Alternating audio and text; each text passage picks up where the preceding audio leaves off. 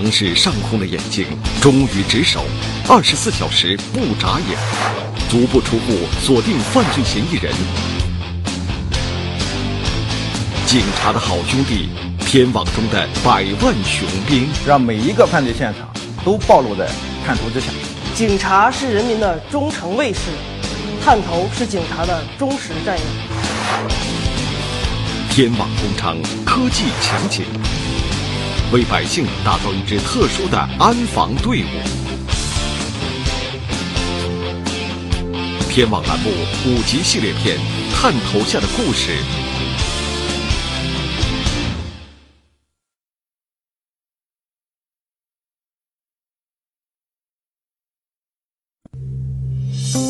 山东临沂，一座突破千万人口的城市，曾经的革命老区，近几年却在天网工程建设中脱颖而出。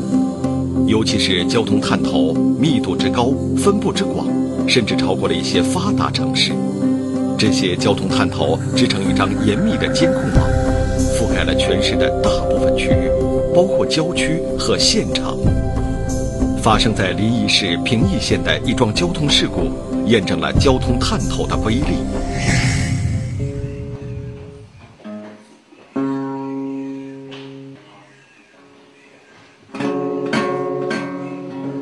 个看起来与平常人没有什么不同的男孩，在他身上发生过一个奇迹。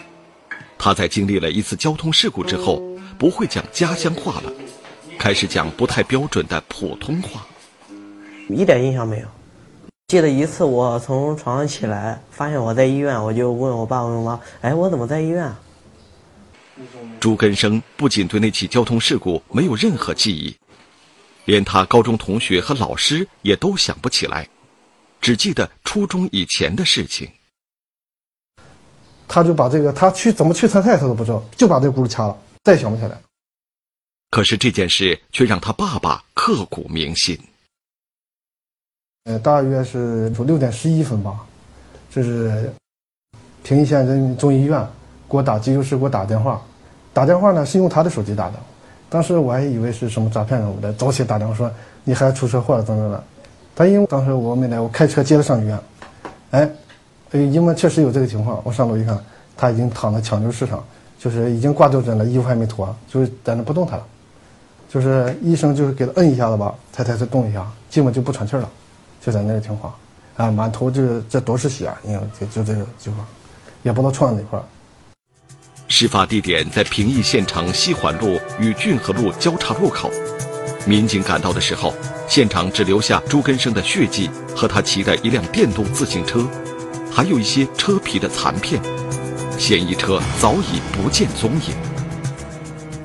这是一辆被撞的电动自行车，当时碰到电动车那个轿车呢，已经逃逸。从前在平邑县，逃逸车辆是很难找到的。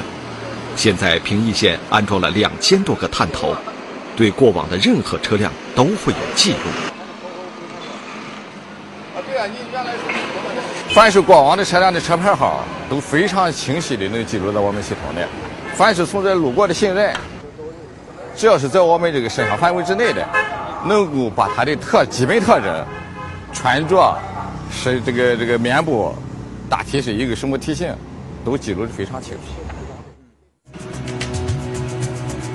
在事故发生的十字路口就有一个探头，警察们立刻调取了录像资料。由于事故发生时天刚蒙蒙亮，录像非常模糊，难以辨认事故的经过。通过那个监控录像，也发现是一辆白色的轿车。当时的行行驶方向是沿西环路由北向南行驶，这辆电动自行车呢是由西向东。经过仔细辨认，民警才发现，这个飘忽不定的影子一样的东西，就是朱根生骑车经过的动作。当时的时间是五点五十七分。他因为当时这个光线嘛还比较暗，他有一些这个这个红绿灯路口有个黄闪灯。一闪，还有那辆轿车轿车这个灯光一照之后，形成一道红线。他是沿着这个方向由西往前走，由西向东。到这地方。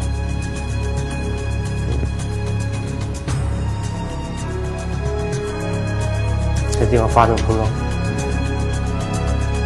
在画面上隐约可以看见一条红线闪过之后，地面上多出来一样东西。这地方现场掉了一个白色的东西，这是电动车上的一个东西掉下来的。电动自行车和车上掉下的物品都在，人在哪儿呢？从这个监控录像来看，人应该是在这个被撞的路口南边去了。他这个监控录像范围吧有有限，到这地方完全看不见。民警对事故现场进行了反复研究，并从探头录像中发现了这辆车的一些蛛丝马迹，最终确定了这辆嫌疑车的型号。这是通过一些修理厂和一个配件厂家确定了这个车型是一辆白色的这个本田飞威轿车。然后呢，在我们全县范围内，对所有的这种白色本田飞威轿车进行排查，在排查过程中发现有嫌疑车辆。民警只用几天的时间就将犯罪嫌疑人抓捕归案，这远远超出了朱根生父亲的想象。当时我觉得这个案件也很悬，为什么？就是说不一定能找到他了，因为什么都看不清什么的。探头还原了事故现场。让不可能变为可能，让失去记忆的朱根生可以看见当时的情况，明白事情发生的经过。他的父亲则对探头和警察感恩不尽。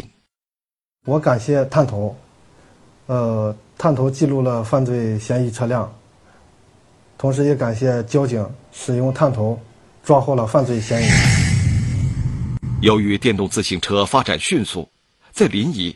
电动自行车与机动车撞击的事故频频发生，在确定事故原因、核定事故责任方面，探头成为第一目击证人。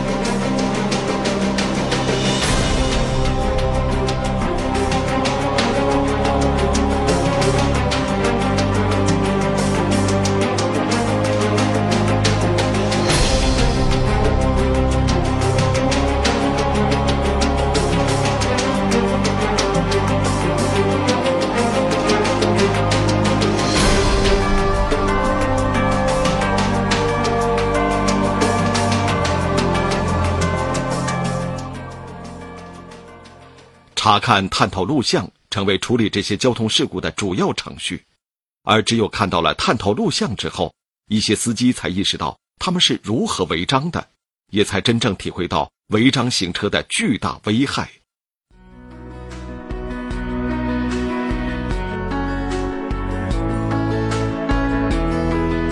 临沂市第一交警大队的女交警，每天除了站岗执勤外，另一个重要的任务就是查看探头录像，一方面是为处理交通事故提供证据，另一方面也是为了寻找减少交通事故的有效办法。又有电动车与机动车相撞。在临沂市兰山区通达路北园路路口，当时南北方向是绿灯，通过交通探头可以清晰的看到。而东西方向理所当然的就是红灯了，大家注意看一下这辆车，那么下面它就没有按照交通信号的指示，违反交通信号。我们看一下它是怎么行驶的，违反交通信号，被正常行驶的一辆轿车撞击，发生了一起惨烈的交通事故。从录像上看，电动自行车被撞之后，人已经悬空飞起来了，估计伤势会很重。这个一开始我们把这个案子当成一个这个死亡事故。来看的，但是因为这个人呢，这个身体素质特别好，哎，年又很年轻，他这个摔了以后，以后就多处骨折，颅脑损伤。这个经过以后，这个及时救治，因为咱民警到现场比较及时，及时拨打了幺幺零和幺幺二零，这个抢救也比较及时。这个人呢，这个现在已经恢复，但是呢，也是有留下的一些这个呃后遗症。可是，在认定事故责任的时候，驾驶电动自行车的人却认为。不是他的责任。这个伤者啊，一开始呢，他可能对这个事故认定感到这个不服气。后来以后，经过我们播放录像，这个伤者对这个在我们的事故认定，认定他全部责任，心服口服。就在同一地点，第二天上午九点多钟，女子交警中队的值班民警刚刚换完岗，又一起类似的交通事故发生了。当时南北方向是红灯，正在放行左转弯，左转弯是绿灯，同志们正在交班。而南北方向，左转弯的车辆正在有序的通行；东西方向，所有的车辆都在等待红灯。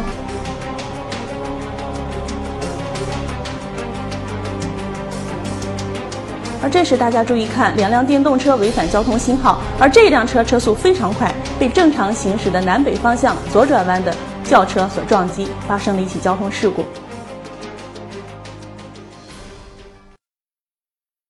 同一天的下午三点多钟，在沂蒙路和金源路的交叉路口，第三起同样的交通事故发生。南北方向的左转弯信号已经开始闪烁，马上就要变成红灯。东西方向已经变成绿灯，车辆开始正常通行，而这辆电动车却没有按照交通信号的指示，径直闯了过来，躲过了前面两辆车，却被第三辆车撞翻在地，发生了这样一起交通事故。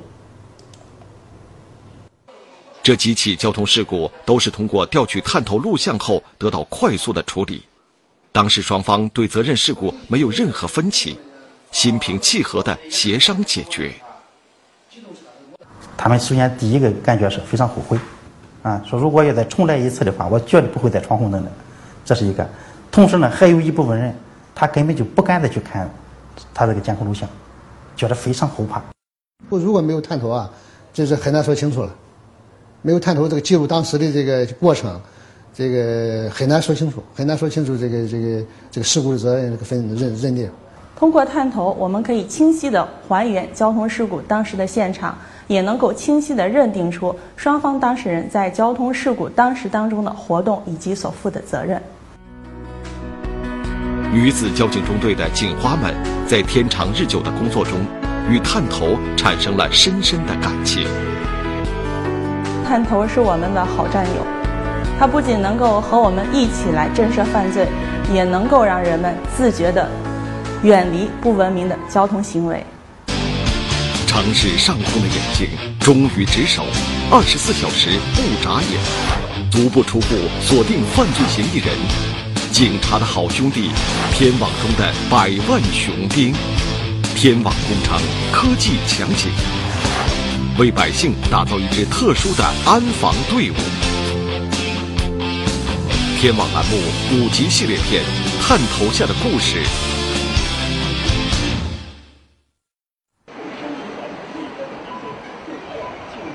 由电动车引发的交通事故在全国各地普遍存在，每个城市都在探索行之有效的管理办法。在这个过程中，探头的监控作用越来越受到重视。在鄂尔多斯，像这样的交通事故最多的时候一天能发生上百起，交警们忙于应付事故现场，探头让民警的办案方式。发生了很大的变化，往往是在赶赴现场以前，就已经通过探头录像确定了事故责任。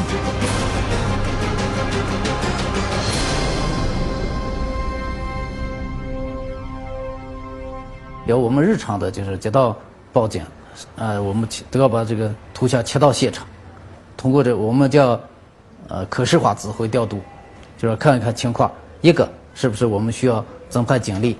第二个，需要不需要救援？再一个就是哪些嫌疑人，我们现场就能说把那个穿什么衣服的人，那个是嫌疑人，就能控制了。二零一二年七月十九日，在鄂尔多斯市最繁忙的一个十字路口，有电动车引发了一起比交通事故更难处理的事件。大概三点四十分左右，我正在执行，就是从由南向北就来了个逆行的。他就是呃不停我阻碍，我就喊呀我不停。民警追上电动车司机后，发现他喝醉了，没有对他采取措施，只是把他劝走了。现场的民警以为这件事就这样处理完了，可是没想到一个多小时之后，那辆电动车又出现了，还带来了其他几个人。司机似乎醉得更厉害，而且满嘴骂人的话。他说他到这个地方是二十多年了，他就要逆行，看谁谁管他，谁要管他，他要把谁弄死。民警劝阻他，他不但不听，反而直接把电动车扔到了斑马线上，向民警发起攻击。他过来就是开始对我们打，拳打脚踢，特别是就是头部抓住我们。现场民警起初并没有还击，只是控制住他们，想用对讲机报警，但没有机会。当时就是把我的帽子都打掉，眼镜打掉。我们对讲机要喊的，就是说报警喊，把对讲机给打掉。局面稍稍稳住，民警想用手机报警，但也报不成。手机你拿出来，他也打到地下，你就打不成。最后就是群众报警。在指挥中心值班的王真马上把信号切到了现场。看到了司机追打民警的情景，马上采取应对措施。一个是不是我们需要增派警力？第二个，需要不需要救援？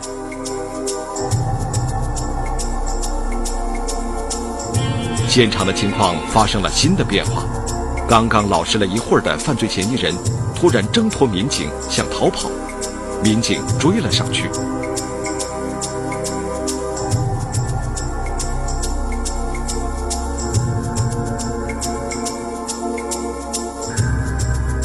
治安大队了，相关部门都都已经到了，马上就调度过去了。这个事态随着事态的发展过程，我们也在一直跟踪，呃，警力也不，呃，警力的调度也是跟着事态发展，来提前调度走的。下午五点五十六分的时候，防暴警察赶到现场，与民警们一起齐心协力，才把几个犯罪嫌疑人控制住。三分钟以后。犯罪嫌疑人全部被控制在车里，路面上渐渐恢复了正常秩序。指挥中心的王真也长长的出了一口气。城市上空的眼睛终于值守，二十四小时不眨眼，足不出户锁定犯罪嫌疑人。警察的好兄弟，天网中的百万雄兵。天网工程科技强警，为百姓打造一支特殊的安防队伍。天网栏目五集系列片《探头下的故事》。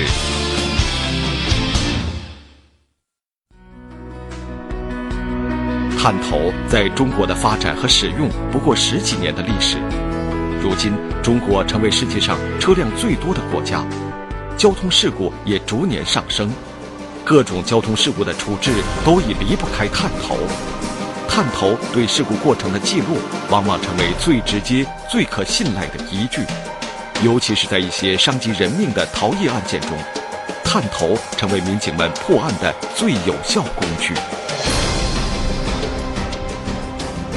二零一二年三月二十二日晚上，在三二零国道杭州段雨河路，一辆摩托车司机先后被三辆机动车碾压。然而，这三辆车全部逃离现场，他们能逃脱法律责任吗？交警究竟能不能找到这三辆嫌疑车呢？当时呢，这个吊车是由西向东的行驶，摩托车呢是由南向北发生碰撞。吊车方向的信号灯呢是绿灯，那么摩托车的方向的信号都是红灯。发生事故之后，肇事的吊车稍作停留以后。他选择了继续往前开逃逸，那么当时摩托车的驾驶员就摔倒在道路这个位置。事发地点有多个探头，还有一个探头从另一个角度拍摄到了撞车的过程，从这个角度可以更清楚的看到每一个细节。在两车相撞之后，肇事司机并没有直接把车开走，而是停了停，还做了一个开门的动作。一般驾驶员都这样，发生事故之后，第一反应肯定是想去看一下这个现场这个人或者车的情况。那么，由于他这个车辆的特殊性，吊车嘛，它这个门特别大，第一个，第二个呢，可能这个窗户不是很好，不像我们轿车一样是电动门窗。那么它可能一般来说，像这大车驾驶员开门这个方式是最容易观察到，而且最容易看得清楚这个事故现场的一个方法，所以他选择打开门看了一下。从画面上可以看出，撞车的那一瞬间是十九点五十六分五十一秒，而二十点零二分四十四秒的时候，摩托车司机还在动。这就是说，如果吊车司机在开门的时候及时施救或者报警，极有可能保住摩托车司机的生命。可是他选择了关上门。继续行驶。有意思的是，在吊车的前部，明显的可以看见摩托车的轮子。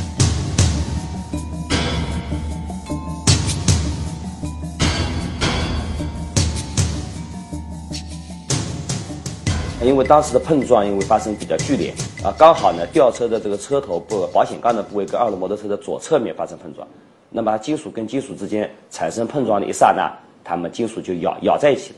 所以就粘粘附在这个吊车上面，最后这个车子在我们距离现场一公里多的地方马路边上被发现。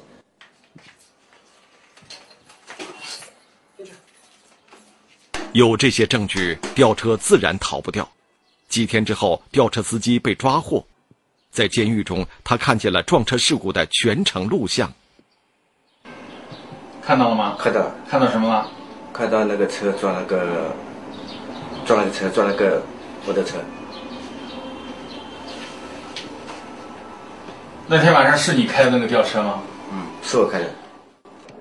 回忆起当时的心理活动，司机还有点语无伦次。开到很近了啊，啪，踩一个刹车吧啊，他说啪，那么啪一看，看一下嘛，好像死没死掉，自己吓得好像吓了三四天，个高血压。血压高的要死，我本来现在好了，血压就吓得要死。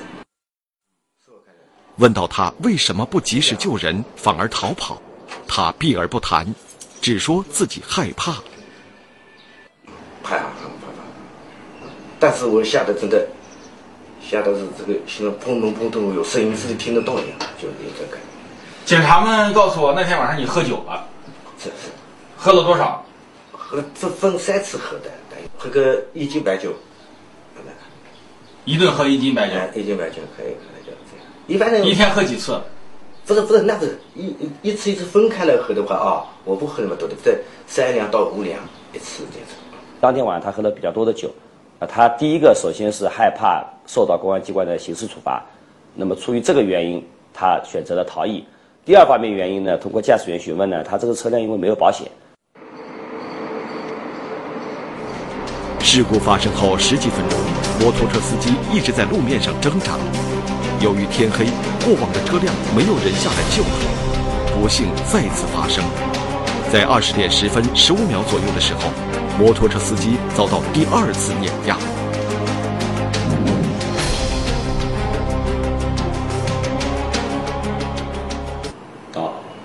这是二次碾压。碾压之后，驾驶员是选择了稍作减速以后继续往前开。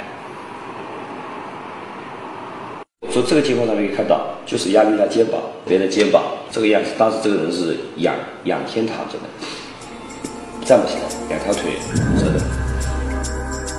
摩托车司机依旧躺在原地，没有得到救助。一分钟之后，竟又遭到了比上一次更严重的碾压。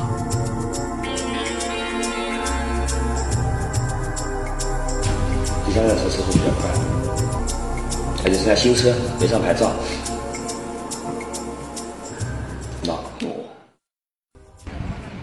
由于探头留下的清晰的证据，第二辆和第三辆车很快就被找到。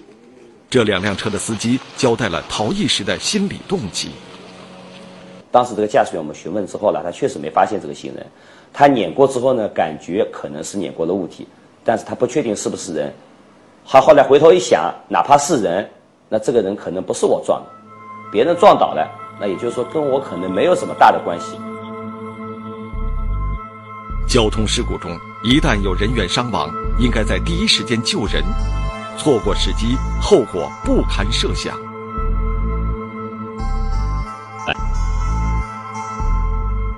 那不管哪一辆，哪怕你最后一辆碾压过的，你及时能够停下来，最终也许这个人不一定能够得救，但是你这个行为跟你之前驶离现场这个行为，对我们交警处理来说也是完全不一样。可是三次碾压的车辆全部逃逸，旁边一辆大货车上的司机几经犹豫才上前救人。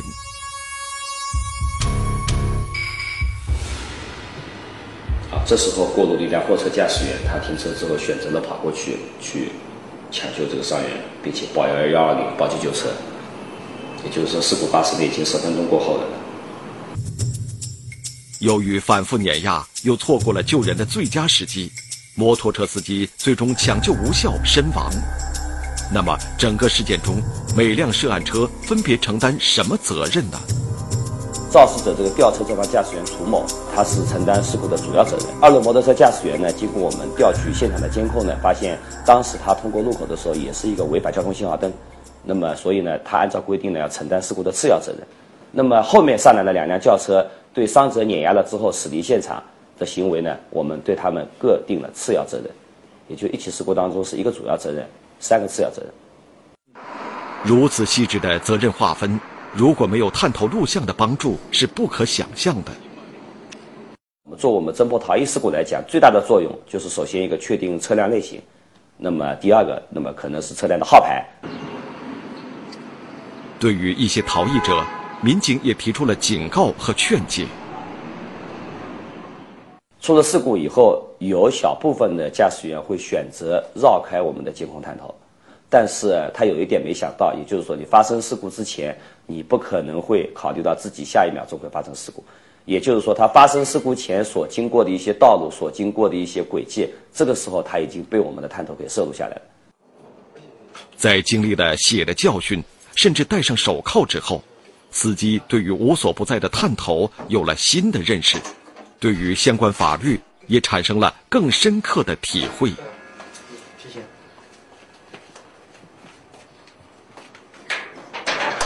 不了？那个绝对逃不了，那哪怕开到什么地方都逃不了。据不完全统计，中国每年发生的交通肇事逃逸案件多达数万起。嫌犯一旦逃离现场，就想方设法掩盖罪行、毁灭证据，想尽办法躲避民警的追踪。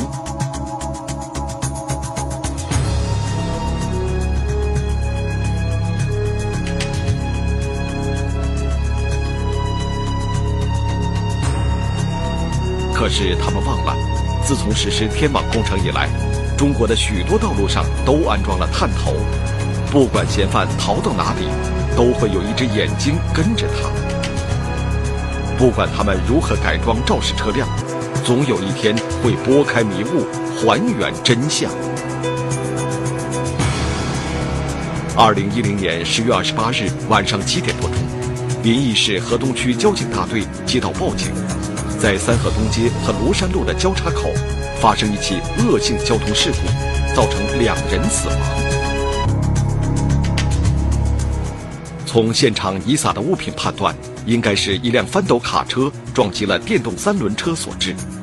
但是现场早已不见翻斗卡车的踪影。我们现在河东区有很多这个天网工程，呃，视频监控。呃，一个方面我们通过视频监控去检索这个翻斗车，另一方面我们更加的出动全警去排查这个呃翻斗车辆。让人遗憾的是，在事发现场恰恰没有安装探头，所以民警没能找到事故现场的录像。他们只好扩大搜索的范围，调取事故现场周围数平方公里的探头录像。临沂市的天网工程虽起步很晚，但发展迅速，全市已有近十万个探头。我们高度重视。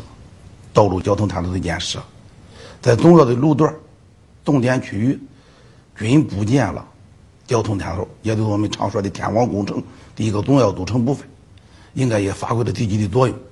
一个方面是在查处交通违章，方面发挥了积极的作用。另外一个方面呢，也起到了良好的交通行为的引导作用。经过民警大范围的搜索，发现犯罪嫌疑车在多个路段留下了身影，最接近事发时间的几段录像资料，成为民警追踪嫌疑车的主要依据。首先进入民警视野的是十九点二十分三十秒左右，从广红路口经过的一辆翻斗卡车。呃，看到一辆翻斗车从这里经过，然后这个翻斗车的这个尾灯都是亮的，都是完整的。几分钟之后，这辆车出现在人民大街上，向西行驶，时间是十九点二十六分四十五秒左右。它的一个明显特点引起了民警的注意。拍到了以后，这个翻斗车的这个呃右后尾灯破碎了，呃也也不发光了。民警怀疑，这是因为翻斗卡车与电动三轮撞击时撞坏了一个尾灯造成的。为了证明这一点，民警分别调取了人民大街东段和正直驾校等多处的探头录像，都显示这辆翻斗卡车只有一个尾灯是亮的，而且时间都是在十九点二十六分至二十七分之间。